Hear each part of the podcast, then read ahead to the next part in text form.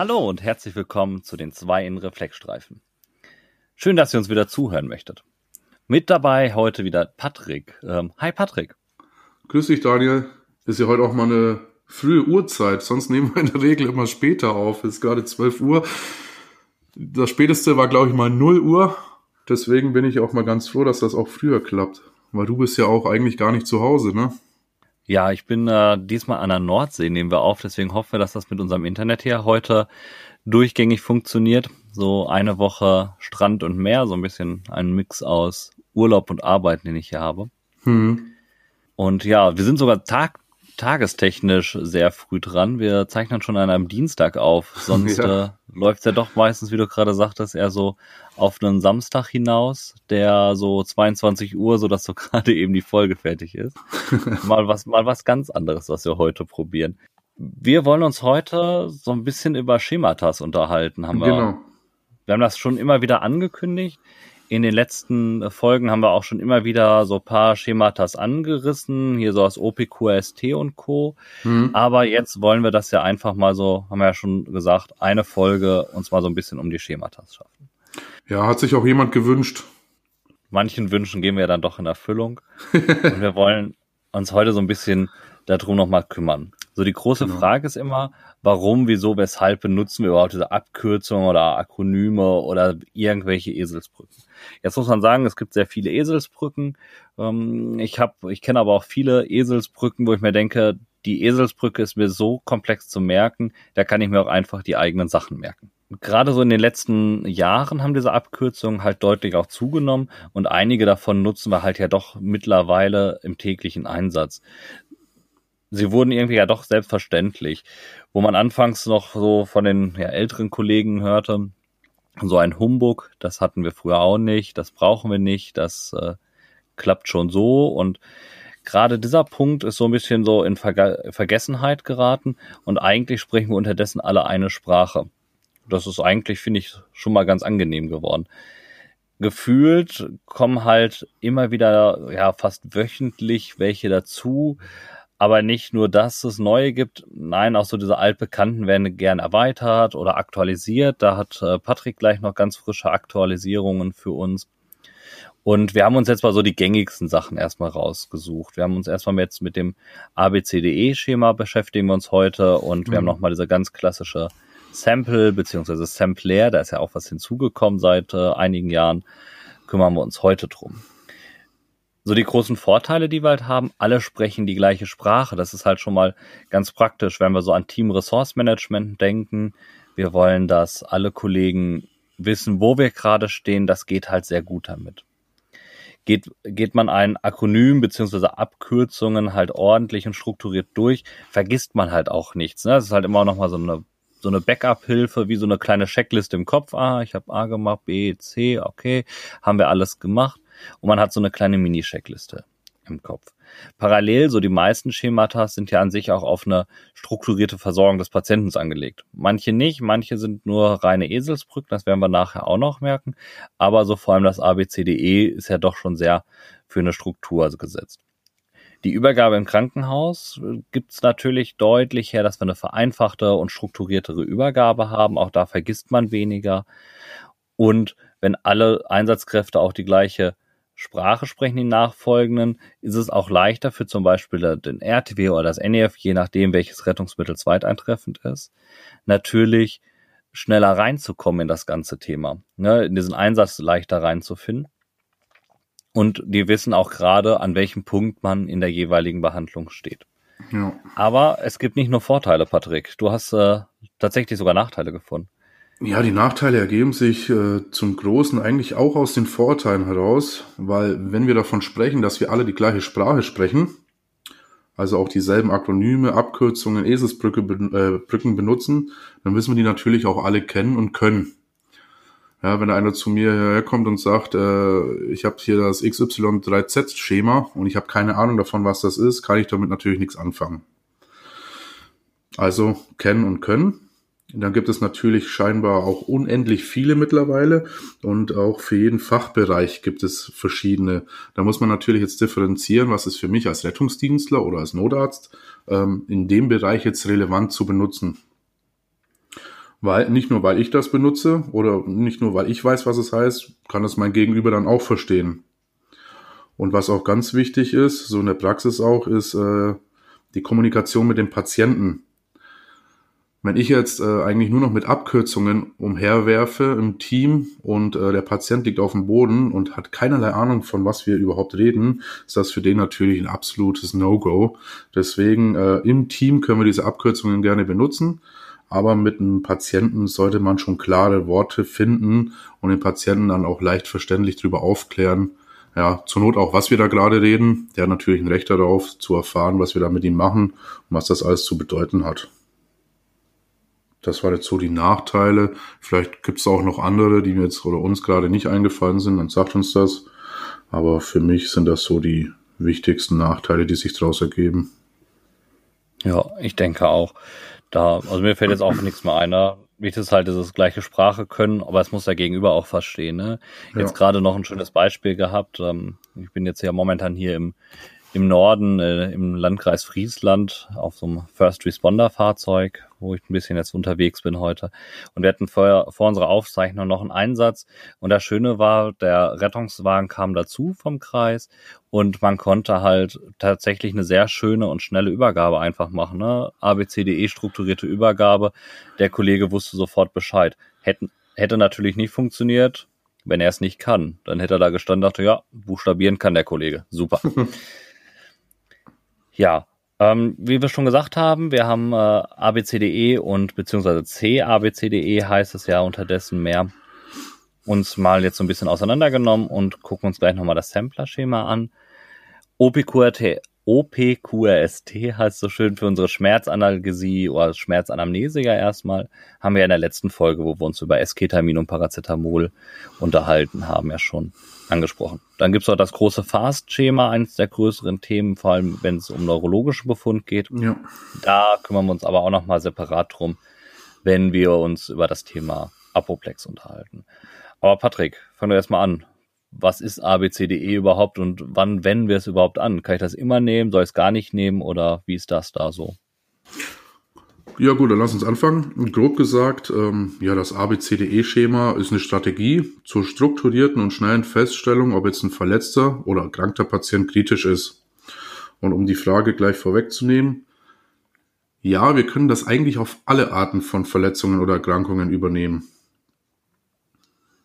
So viel dazu. Wichtig ist auch nochmal zu erwähnen, dass wir äh, da dieselbe Sprache sprechen weil auch eine kleine witzige Anekdote. Es gibt auch ein ABCDE-Schema in der Dermatologie zur Feststellung oder Beurteilung von Hautveränderungen. Also falls mal der ja, relativ seltene Zustand kommt, dass ihr einen Notarzt habt, der auch Dermatologe ist, ja, klärt das vorher ab, welches ABCDE gemeint ist. Aber wie gesagt, das ABCDE kann man sowohl internistisch anwenden als auch äh, in der Neurologie und sein Ursprung hat es aber eigentlich aus der Traumatologie. Und das Prinzip hinter diesem Schema besteht im Grunde aus dem Merksatz äh, Treat first, what kills first. Also das behandeln, was einen äh, zuerst umbringen würde. Und ähm, vorweg, wir schauen uns jetzt erstmal das normale ABCDE an und danach erklären wir nochmal, warum mittlerweile ein kleines c oder auch jetzt neuerdings auch noch äh, statt dem kleinen c ein x davor steht. Im Prinzip, ne, ABCDE fangen wir mit dem A an. Das heißt, wir machen von oben bis unten einen Bodycheck. Oben bedeutet in dem Fall der Kopf. Auch wenn der Patient vielleicht auf dem Boden liegt, ist oben der Kopf. Und ähm, im Prinzip steckt hinter jedem Buchstaben eine gewisse Problematik, die der Patient haben kann, die wir dann natürlich beheben müssen. Und da fangen wir jetzt einfach, wie gesagt, beim A an. A steht für Airway, also dem Atemweg. Da liegt unser Hauptaugenmerk darauf, ob die Atemwege äh, frei sind. Dazu gucken wir auch mal in den Mund. Ist überhaupt eine Atmung vorhanden? Besteht vielleicht ein Risiko fürs Anschwellen oder Verlegen der Atemwege? Und ist äh, eventuell eine Halswirbelsäulenimmobilisation indiziert? Als Maßnahmen dazu äh, muss man sich die Frage dann stellen, ob vielleicht der Kopf dekliniert werden muss, um die Atemwege zu öffnen. Also der Patient vielleicht eine ungünstige Position mit dem Kopf hat ob man eventuell Fremdkörper entfernen muss aus dem Atemwegen oder der Atemweg eventuell auch gesichert werden muss, zum Beispiel über einen Güdel- oder Wendeltubus oder in letzter Instanz dann auch die Intubation. Ja, das ist schon mal A, ne, Atemweg. Genau. Weiter geht's dann ins B, ne, im englischen Breathing. Ins Deutsche kann man es eigentlich am besten nicht mit Beatmung übersetzen, sondern ich finde es eigentlich schöner, wenn man das als Belüftung sich eigentlich merkt. Hat nämlich den großen ja. Vorteil, man geht nämlich auf die, die Hauptfrage auf. Ne? Wir hatten ja gerade schon, bei A ist ja unsere Hauptfrage, sind die Atemwege frei? Bei B ist unsere, unsere Hauptfrage, ist der Patient gut belüftet und kommt die Luft gut an? Und geht sie gut das raus? Genau, ne? also funktioniert sozusagen unser Gasaustausch, der wichtige ja. Punkt. Das heißt, wir wollen bei B primär halt eine Inspektion, Auskultation und Palpation des Thorax erstmal unternehmen, schauen dort, haben wir Atemnebengeräusche hörbar oder haben wir überhaupt Atemgeräusche erstmal hörbar und wie sind diese im Seitenvergleich und bewegen sie sich, also bewegen sich die beiden Thoraxseiten auch gleich. Wichtiger Punkt ist bei allem, was wir machen an Untersuchungen, eigentlich immer diese Reihenfolge Inspektion, Auskultation, Palpation. Also erst gucken, dann hören, dann antatschen, sage ich immer so schön. Das ist eigentlich wie wenn man abends in eine Disco geht, da guckt man ja auch erst wen an, redet mit dem oder hört dem zu und dann fassen wir Menschen ja auch meistens erst an. Was wir weiterschauen, neben dem reinen Atemgeräusch, ist, haben, haben wir gestaute Halswehen, was sagt unsere Sauerstoffsättigung und jetzt muss man gar nicht immer direkt einen SPO2-Clip anschließen, nee. sondern da reicht auch einfach mal den Patienten anschauen, gucken, ist er blau, ist er nicht blau. Blau ist immer kein gutes Zeichen, ne? das heißt, das haben wir ein Problem.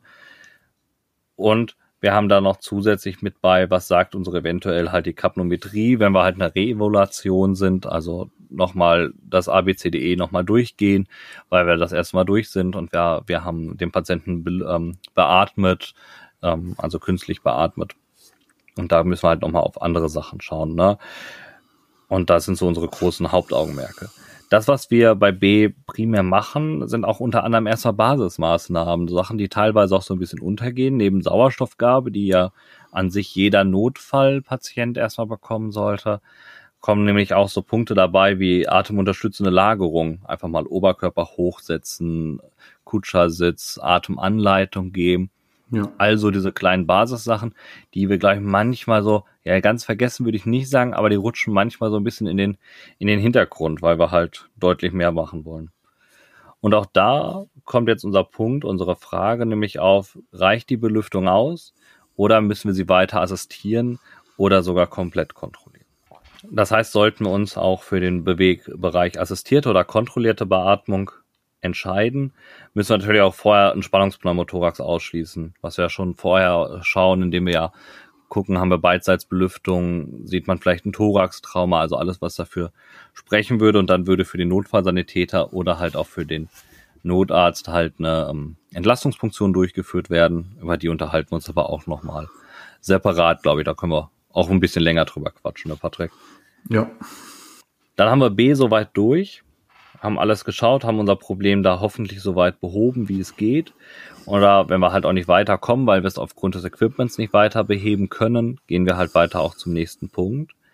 Und bei C, Circulation, also Kreislauf, ist unsere Hauptfrage, funktioniert das Herz? Wie ist mein Herzzeitvolumen? Was anderes macht das erstmal nämlich gar nicht. Das heißt, wir müssen den Patienten wohl über übel wieder anschauen, indem wir einfach mal gucken, ist er blass, ist er kalt, schweißig, also hat er klassische, ja, vom Aussehen schon Schockzeichen. Mhm. Und dann können wir den Patienten auch wieder anfassen, indem wir einfach mal einen Puls tasten. Und das ist ein ganz wichtiger Punkt. Wir sind, glaube ich, vor allem im Rettungsdienstbereich sehr schnell da dran, das äh, Pulsoximeter anzuschließen und halt schnell eine automatische Blutdruckmessung anzuknallen. Und da gehen uns ganz viele Werte eigentlich verloren. Davon ab, dass die meisten Anleitungen der Geräte das E empfehlen.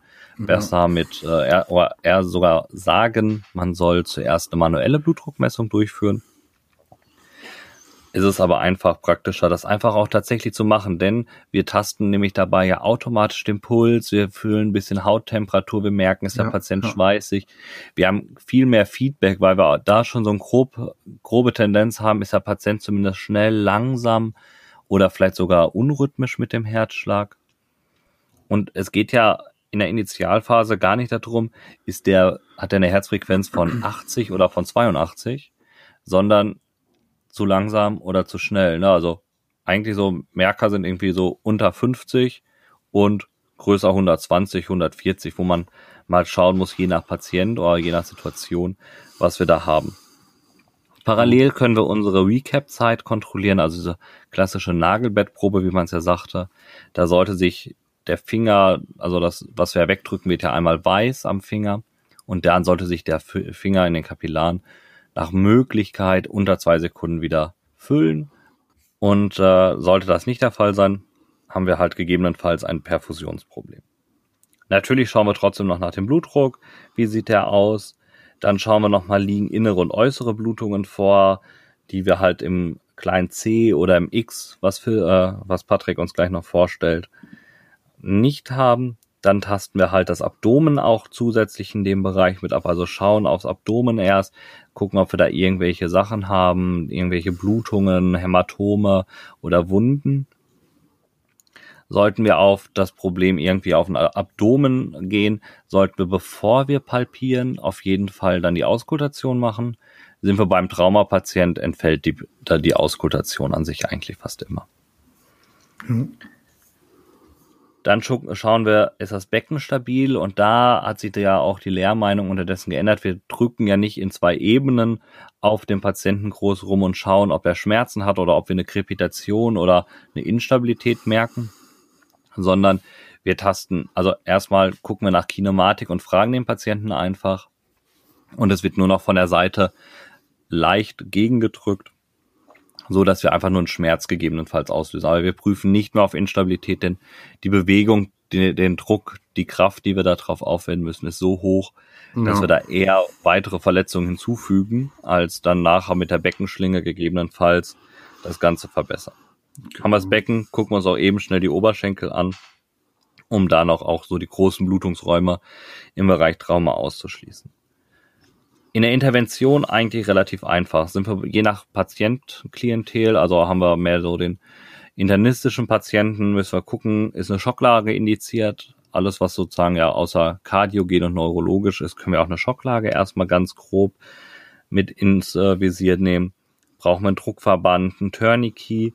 Sind wir beim Becken natürlich die Beckenschlinge, was wir ja gerade sagten. Und parallel beginnt dann ja auch die Variante Zugang legen, also intravenöser Zugang oder intraosäre Variante, je nachdem. Und man muss dann halt schauen, machen wir Volumentherapie oder müssen halt andere Medikamente. Sind wir zum Beispiel im Bereich internistischen Problemen bei der Bradykardie, würde da vielleicht dann schon das Atropin, Adrenalin oder halt dann der Pacer kommen, um das C-Problem zu lösen. Genauso wie wir bei Blutungen ja zum Teil auch je nach Kreis und Region wieder über Tranexansäure reden, die ja dann auch zur Blutungskontrolle mit sein sollte. Parallel, je nachdem, ob es Trauma oder internistischer Patient ist, ein Trauma sollte zumindest, wenn die Möglichkeit besteht, vielleicht schon mal das Vierkanal angelegt werden, dass wir eine saubere Frequenzüberwachung haben. Beim internistischen Patient sind wir uns, glaube ich, einig, dass ein Zwölfkanal EKG unterdessen der absolute Standard dabei ist. Ja. Haben wir unser C durch, geht's um D. D ist gar nicht mehr ganz so viel an sich. Wir schauen, das heißt, einmal dem Patienten nochmal in die Augen. Wir gucken, äh, sind unsere Pupillenseiten gleich, reagieren sie gleichmäßig auf Licht, um gegebenenfalls ein Hirndruckzeichen zu sehen. Auch da ist ganz wichtig, den Patienten bei, ja, wenn man irgendeinen pathologischen Befund feststellt, einfach mal zu fragen, hatten sie eine Augen-OP?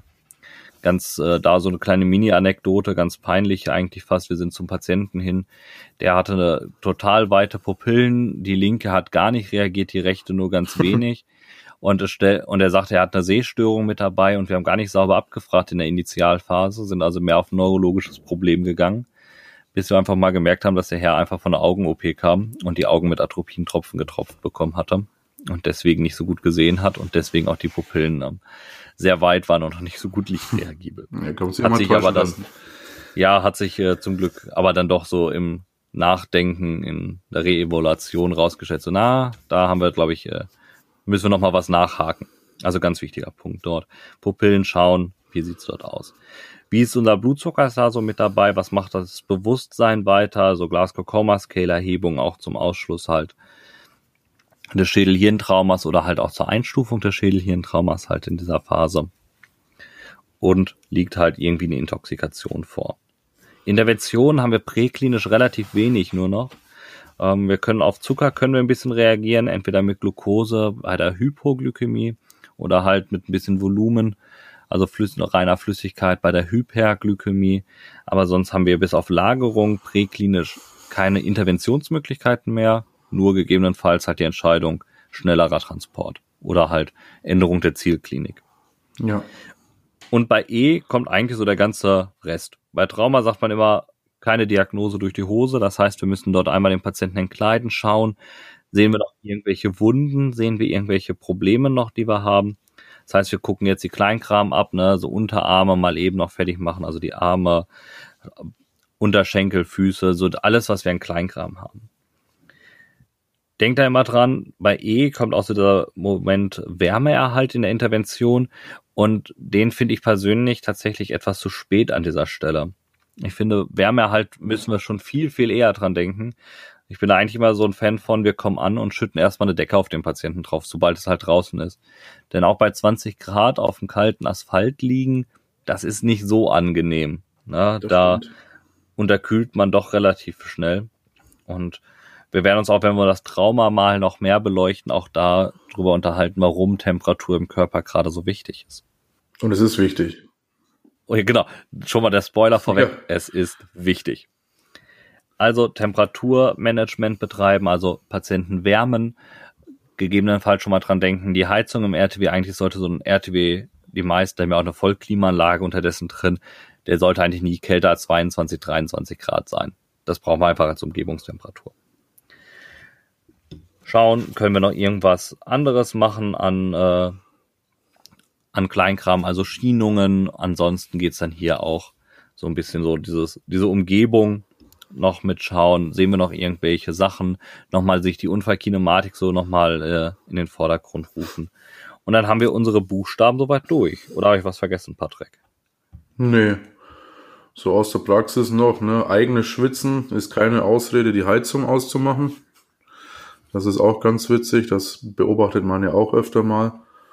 Und so noch eine, eine kleine Anekdote zum Wärmeerhalt. Als ich vor ein paar Jahren den Notfallsanitäter die Ergänzungsprüfung gemacht habe, da hat man es uns wirklich so eingeprügelt, den Wärmeerhalt, dass wirklich jeder diese Silberdecke in der Hosentasche hatte. Und das war mit das aller, allererste, was jeder in seiner Prüfung gemacht hat. Man hat sich vorgestellt, hat gesagt Rettungsdienst und schon hatte irgendeiner eigentlich diese Knisterfolie in der Hand. Fand ich persönlich ganz witzig, hat aber bleibenden Eindruck hinterlassen. Aber ansonsten hast du alles erwähnt. War ja. schön, danke. Ja, noch ja. zu dem Wärmerhalt, was du ja gerade sagtest, das Schwitzen ist immer so diese Klassiker-Ausrede. Was wir nicht vergessen dürfen, wir haben meistens eine Jacke an ja. oder aber wir bewegen uns ja alleine schon. Der Patient nicht, der liegt halt da dumm rum und macht halt nichts. Und äh, das immer so ein bisschen im Hintergrund setzen. Genau. Jetzt ist es aber mit einmal ABCDE machen ja auch nicht getan. Könnte man meinen, ist aber nicht so.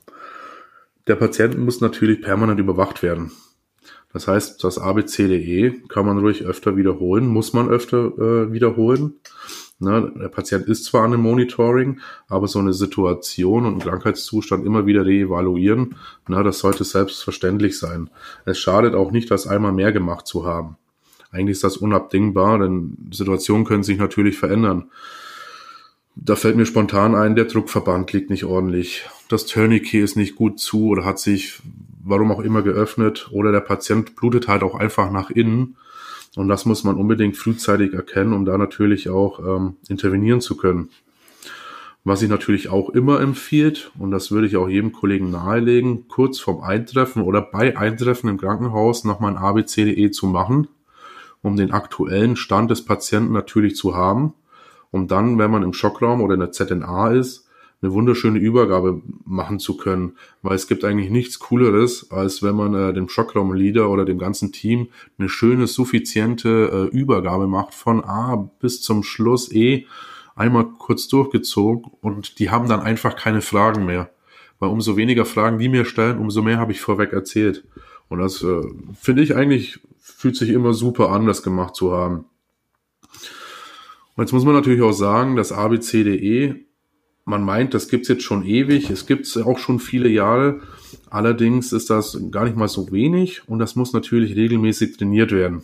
Das muss eigentlich ins Fleisch und Blut übergehen, weil es mittlerweile halt auch wirklich jeder anwendet auch. Und ähm, man muss es trainieren und das im Team. Und da eignet sich aber auch jeder Patient dazu, der vielleicht nicht gerade kritisch erkrankt ist oder wovon man ausgehen muss, der ist jetzt schwer verletzt. Das kann man ruhig auch bei weniger ne, erkrankten Patienten machen. Beispiel beim isolierten Extremitätentrauma zum Beispiel. Ne? Das hat natürlich den Vorteil, dass man halt auch sicher ist, dass es auch ein isoliertes Extremitätentrauma ist und nicht vielleicht sogar eine Mehrfachverletzung oder gar ein Polytrauma. Also es ist wichtig, da irgendwie einen Automatismus sich anzueignen und die eigenen Skills damit zu trainieren. Und wenn das dann natürlich irgendwann mal dann übergegangen ist, dann geht das locker flockig eigentlich ähm, von dann und dann ist das auch eine einzige, ja, coole Nummer, die man da eigentlich damit erreichen kann. Und es dient natürlich dann ähm, der maximalen Patientensicherheit. Umso besser ich bin, umso besser ist natürlich der Patient auch aufgehoben bei mir. So, jetzt kommen wir aber zu dem Wichtigen, was wir vorher noch gesagt haben. Mittlerweile steht vor dem ABCDE noch ein kleines C, beziehungsweise manchmal auch ein kleines X. Und äh, im, ja, im Prinzip steht das kleine C, ja, ein bisschen wie das große C da und gemeint ist eigentlich damit, gleich vorweg zu Beginn der Untersuchung eine kritische Blutung ausschließen zu können. Das heißt, alles, was man uns ähm, quasi äh, ins Auge scheint, wenn man den Patienten zum ersten Mal sieht. Und ähm, jetzt ist es so, dass das PHTLS zum Beispiel ähm, das kleine c durch ein x ersetzt hat. Und das x steht für das Wort, ja, jetzt nicht lachen, ich kann es glaube ich kaum aussprechen, Exsanguation oder Exsanguation. Und damit ist äh, die Problematik damit äh, gemeint, was aber nichts anderes als Ausbluten auf Deutsch heißt. Na, wenn das jemand besser aussprechen kann, der darf es mir gerne erklären. Als Bayer, der lange in Berlin war und jetzt in äh, Nordrhein-Westfalen lebt, ist das für mich echt ein No-Go, dieses Wort. Wahnsinn. So, aber warum hat man da jetzt nochmal einen Buchstaben davor gesetzt? Ganz einfach, es gab Studien, die halt natürlich ergeben haben, dass es entscheidend ist, schwere Blutungen sofort zu kontrollieren. Der Therapieerfolg hängt also davon ab, diese Blutungsquellen sofort zu behandeln und im besten Fall natürlich zu beheben. Ne? Weil ganz vereinfacht gesagt, was nützt einem die beste Beatmung, ne? wenn wir zum Beispiel beim Punkt A, B angekommen sind, wenn der Patient gerade dabei ist zu verbluten. Ob man jetzt das äh, mit dem C für Critical Bleeding oder dem X bezeichnet, ist äh, eigentlich relativ egal. In der Praxis sind alle, also beide Begrifflichkeiten gültig. Jetzt müssen wir aber auch feststellen, was das, oder mal kurz beleuchten, was das in der Praxis jetzt für eine Bedeutung überhaupt hat. Und auch das ist eigentlich relativ einfach. Ja, statt sich jetzt direkt mit dem Stethoskop im Ohr auf den Patienten zu stürzen, um irgendwie sofort ein A und ein B zu machen, wie man halt normalerweise so einsteigt, ist man jetzt äh, dazu angezeigt, so ein bisschen nachzudenken, sich direkt Gedanken dazu machen, wie war der Unfallmechanismus, welche Kräfte wirken auf den Patient ein, also waren es eventuell hohe Geschwindigkeiten, ein Sturz aus großer Höhe, wurde er, der Patient als Fußgänger oder als Radfahrer irgendwie angefahren, also auch die Kinematik unbedingt mit dem Auge behalten. Und dazu kommt natürlich, ob irgendwo Blut spritzt, ob Gliedmaßen abgerissen sind. Ja. Und was man auch nicht vergessen darf, meist äußern sich die Patienten auch noch. Und das heißt, wenn ein Patient massive Schmerzen im Abdomen hat oder im Becken hat, muss man da auch natürlich sofort intervenieren und im Falle des Beckens äh, auch beim leisesten Verdacht irgendwie natürlich sofort die Beckenschlinge anlegen. Ja, wir haben dann viel Raum, in, wo es einbluten kann. Deswegen ist das ein absolutes äh, Muss, da sofort eine Beckenschlinge anzulegen. Na, und dann ähm, muss man gucken, ob der Patient vielleicht noch einen HWS-Stützkragen braucht, falls da der Verdacht einer HWS-Verletzung besteht.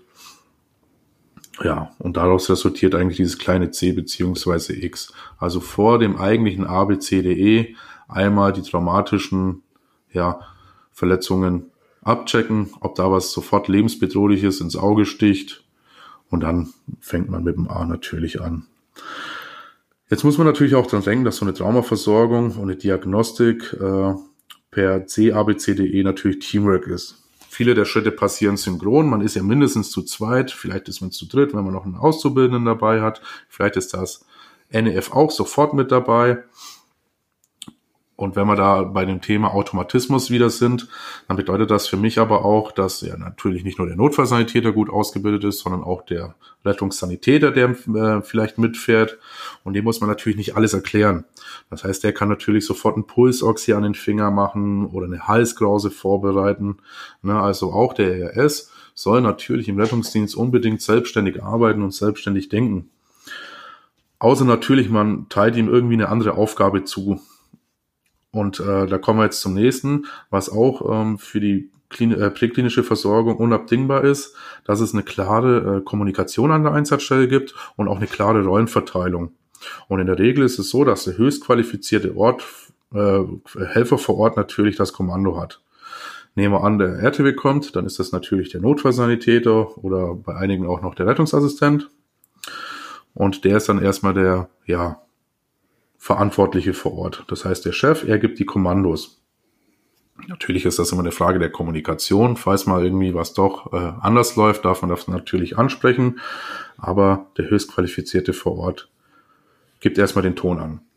Jetzt ist es so, wenn Notarzt dann als zweites dazukommt, ist er natürlich der höchstqualifizierte. Er ist ja der Arzt. Und ähm, es ist aber auch für ihn natürlich legitim, dem Notfallsanitäter die Führungsrolle erstmal beibehalten zu lassen und dann von außen ähm, als eine Art Supervisor mit ein bisschen Abstand die Situation zu beleuchten und dadurch natürlich auch vielleicht Dinge zu sehen, zu erkennen, die äh, man direkt am Patienten nicht hat. Ich finde, das ist eine ganz äh, wichtige Rolle aber das äh, zu entscheiden, ne, obliegt natürlich dem Notarzt, wie er es machen möchte. Wenn er natürlich sofort an den Patienten möchte und da das Kommando übernimmt, dann äh, müssen wir uns da unterordnen. Aber auch da ist es eine Frage der Kommunikation und der Teamführung. Und ähm, ja, eigentlich finde ich es ganz wichtig, wenn der Notarzt sich manchmal ein bisschen zurückhalten würde weil wir natürlich als Notfallsanitäter und Rettungssanitäter und als Rettungsdienstler auch irgendwo unsere Skills trainieren müssen. Und da haben wir leider Gottes so ein bisschen weniger Möglichkeiten, als dass der Notarzt das hat, weil natürlich er auch klinisch viel mehr Erfahrung hat als wir. Das heißt, ähm, was wir an den Puppen üben, wäre in der Realität natürlich noch ein bisschen schöner, das dann auch öfter anwenden zu dürfen. Aber wie gesagt, das ist natürlich immer eine Einzelentscheidung. Und man muss auch mal bedenken, dass es auch nicht selten ist, dass zum Beispiel der RTW initial ohne NEF alarmiert wurde. Und da sind wir natürlich eine Zeit lang erstmal auf uns äh, alleine gestellt, bis man sich äh, entscheidet, ob ein Notarzt zur Einsatzstelle kommt oder ob ich den Patienten einpacke und direkt ins Krankenhaus bringe oder man vielleicht im Rendezvous-System sich irgendwo trifft. Also es ist wieder wichtig, das ABCDE zu trainieren. Schön wäre das natürlich auch mit den notärztlichen Kollegen im Team mal zu trainieren. Aber ja, bei den Einrettungsdienstbereichen gibt es, in den anderen wieder nicht. Schön wäre es natürlich, wenn wir da alle ungefähr denselben Stand hätten.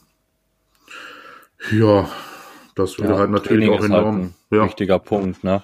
Wenn wir uns auch nochmal, wenn wir uns über Team Ressourcenmanagement und ja. Teamkommunikation deutlicher unterhalten, werden wir feststellen, dass wir viel mehr in unserem kleinen Team arbeiten müssen, wir aber auch eigentlich mit dem Notarzt ja. zusammen und genau. da viel mehr zusammenführen. Wird in einigen Bereichen gemacht, werden wir aber ja. auch da noch deutlich viel drüber reden, glaube ich. Haben wir auch wieder viel Zeit. Ja, der Rettungsdienst entwickelt sich ja stetig weiter, auch mit den Notärzten zusammen. Und ja, ja, das war jetzt schon eine ganze Menge. Aber man kann das Ganze natürlich noch super mit dem Sampler-Schema ergänzen. Und da erzählt uns der Daniel wieder ein bisschen was dazu. Genau, Sampler. Äh, die meisten von euch kennen vielleicht nur Sample, ne, also ohne das R am Ende. Jetzt ist da noch ein R hinzugekommen, gab ein paar Buchstaben umsonst noch. Das konnte man noch gut einbauen.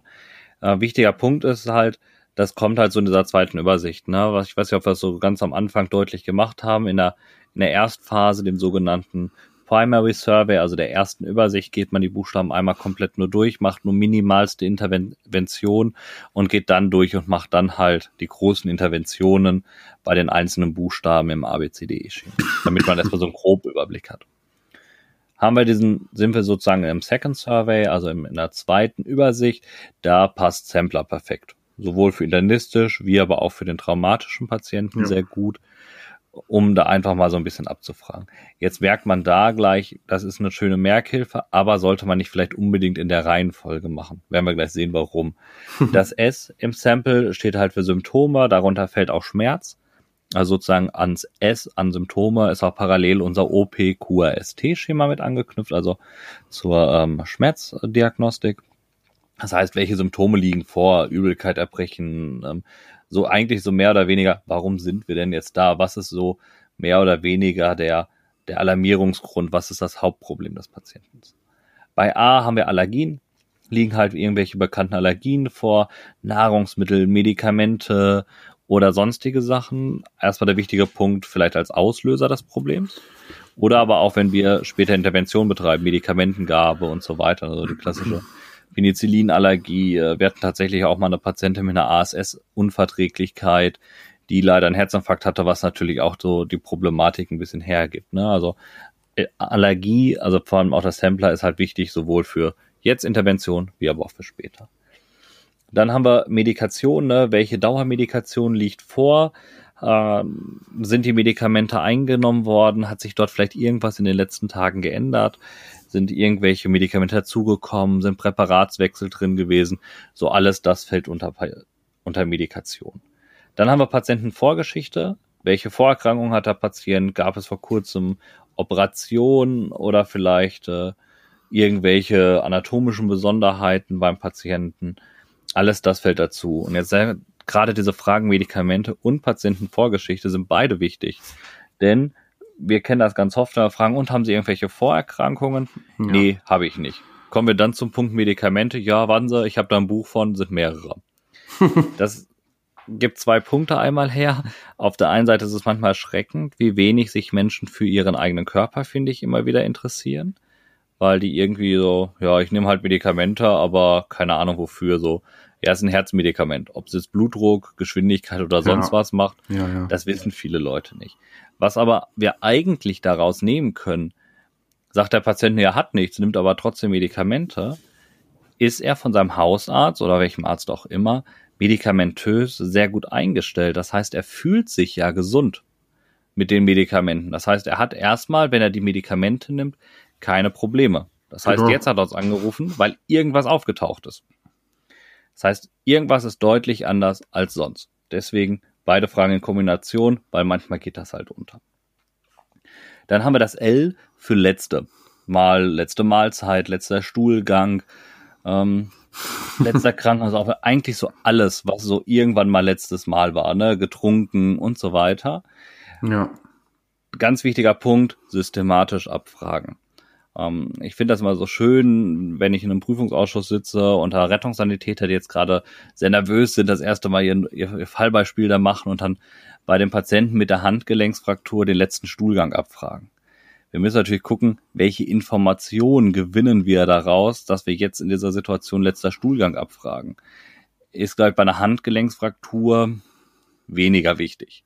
Mahlzeit kann man, kann man sehr gut abfragen, denn wenn wir über Analgesie sprechen, ist ein erhöhtes Aspirationsrisiko durch viel Nahrungsaufnahme vorweg natürlich auch vorhanden. Aber der Stuhlgang, mir fällt gerade kein Grund ein, warum wir den mit abfragen müssten. Also immer so ein bisschen differenziert. Vielleicht bei der unteren GI-Blutung oder so.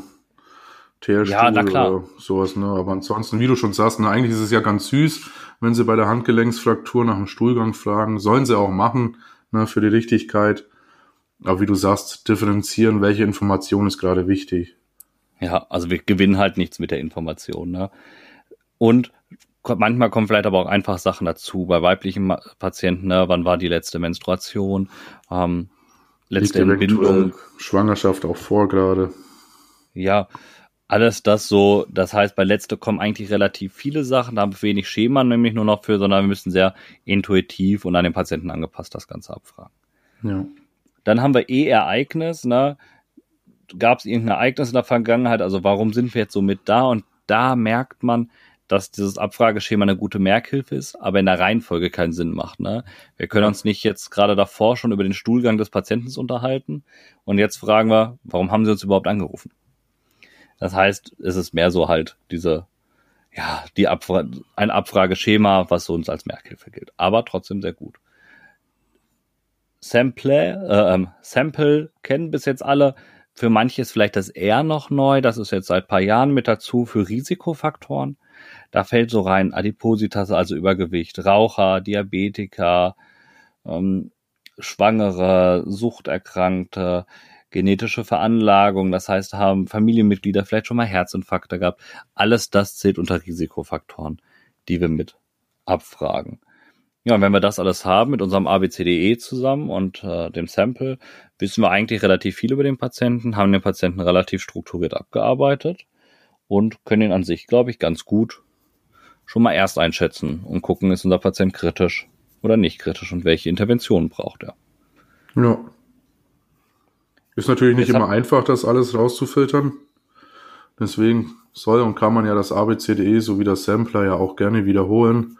Es gibt natürlich auch ein bisschen anstrengende Angehörige und Patienten, die das vielleicht auch nicht verstehen, manchmal, was man sie fragt und vielleicht mehrere Anläufe brauchen. Ja. ja, in unserer Fragestellung müssen wir immer sehr stark aufpassen. Wir wissen, was wir wissen wollen, aber ja. unser Patient weiß es ja vielleicht gar nicht, weil der weiß gar nicht, auf was wollen wir überhaupt hinaus. Boah, wie herrlich das, das wäre. Kommst an eine Einsatzstelle ja. und der Patient gibt dir eine Übergabe von sich selbst von abc.de über Sampler. Ja, wäre perfekt, oder? Das wäre viel wir das schaffen. ja, das kann er direkt dem Disponenten schon mal übergeben und dann kann er uns Richtig. das online schon mal ins Protokoll einfügen. Das wäre ein Traum. Nein, wir ja. müssen weiterhin noch mit Menschen reden und wir werden sie ja. auch noch anfassen müssen. Ihr merkt schon, wir haben jetzt auch schon wieder knapp 40 Minuten rum, nur über zwei Schematas gelabert. Ne? Wenn ich denke, wie viele wir halt eigentlich machen wollten ursprünglich in einer Folge. Ja, genau. Wir haben eigentlich kurz überlegt, wir machen alle durch, haben überlegt, das ist too much, weil es zu schnell geht und dann haben wir uns gesagt, nehmen wir uns die zwei großen Sachen erstmal raus. Ja. Denn äh, die Zeit geht doch schneller wieder rum als gedacht. Ja. ja. Schön, dass ihr uns zugehört habt. Wir werden natürlich noch eine weitere Ta Folge mit Schematas machen. Wir werden ja. uns, ja, wenn wir uns über Neugeborene unterhalten, werden wir noch das Abgasschema haben, werden wir das Schädel-Hirntrauma haben, werden wir noch die Glasgow-Coma-Scale haben, wenn wir uns über Beatmung reden, werden wir noch über Dopes reden und, und, und. Also wir werden auch ganz viele Merkhilfen kennenlernen. Ähm, und ich glaube, da werden wir noch äh, genug auf irgendwelche Schemata stoßen. Ja, vielleicht haben ja die Zuhörer noch irgendwie die eine oder andere Idee. Vielleicht gibt's auch irgendeinen Exoten, über den man sich unterhalten muss, weil irgendeiner sagt, ja, das könnte vielleicht in den nächsten Monaten, Jahren auch interessant werden. Also da immer raus. Also wie immer, wenn ihr Fragen habt, Anregungen, immer raus damit, auch Kritik, auf die gehen wir gerne ein. Ja. ja. Gibt's sonst noch Schön. was? Nee, ich glaube, da haben wir es schon wieder rum. Hat sogar funktioniert, unsere Aufzeichnung an einem Stück beziehungsweise kurz bevor wir begonnen wollten, kam natürlich wieder ein kleiner Einsatz. Das heißt, wir haben wieder ein bisschen ja. Verzug drin gehabt, aber ja wir konnten am Stück aufnehmen. Das war ganz schön. Es war schön, dich wieder zu hören. In der letzten Woche habe ich ja mit Eva gesprochen, eine ja. Dreiviertelstunde fast. Das war natürlich auch schön, aber mit dir rede ich natürlich auch ganz gerne. Oh, das ist ja lieb. Ja, ja, ne? ja, du. Ja, dann bedanken wir uns wieder fürs Zuhören. Ja. Das Thema für die nächste Folge steht noch nicht so ganz fest. Da werden wir euch aber über unsere Social Media Kanäle bestimmt noch mitteilen, welches Thema genau. wir haben. Vielleicht habt ihr auch einen besonderen Wunsch, auf den wir eingehen. Ansonsten haben wir eigentlich noch genug auf Warteliste, die wir auch ja. irgendwie noch in Folgen Gibt verpacken ja jede Menge. müssen. Dann genießt das Wetter. Bei mir ist es gerade im hohen Norden nicht ganz so schön. Ich weiß nicht, wie sieht's bei dir aus da unten? Ja, windig, schwarzer Himmel, Regen kam bis jetzt noch keiner heute, aber ich denke mal, das Wetter wird ähnlich sein wie bei dir. Aber immerhin hast du den Strand vor der Nase. Ja, ich habe Strand, wobei Meer habe ich gerade nicht. Gerade ist äh, Niedrigwasser, also Ebbe. Ich habe ganz viel Schlamm und Watt. Äh, mal schauen, aber heute Abend, wenn dann Feierabend mehr oder weniger ist, genau. dann kommt, äh, ist zum Glück Hochwasser. Das heißt, ich werde heute Abend auf jeden Fall mehr sehen.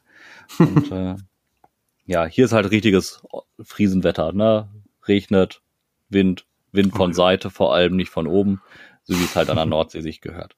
Ja, man könnte schlechter haben. Genau, man könnte schlechter haben.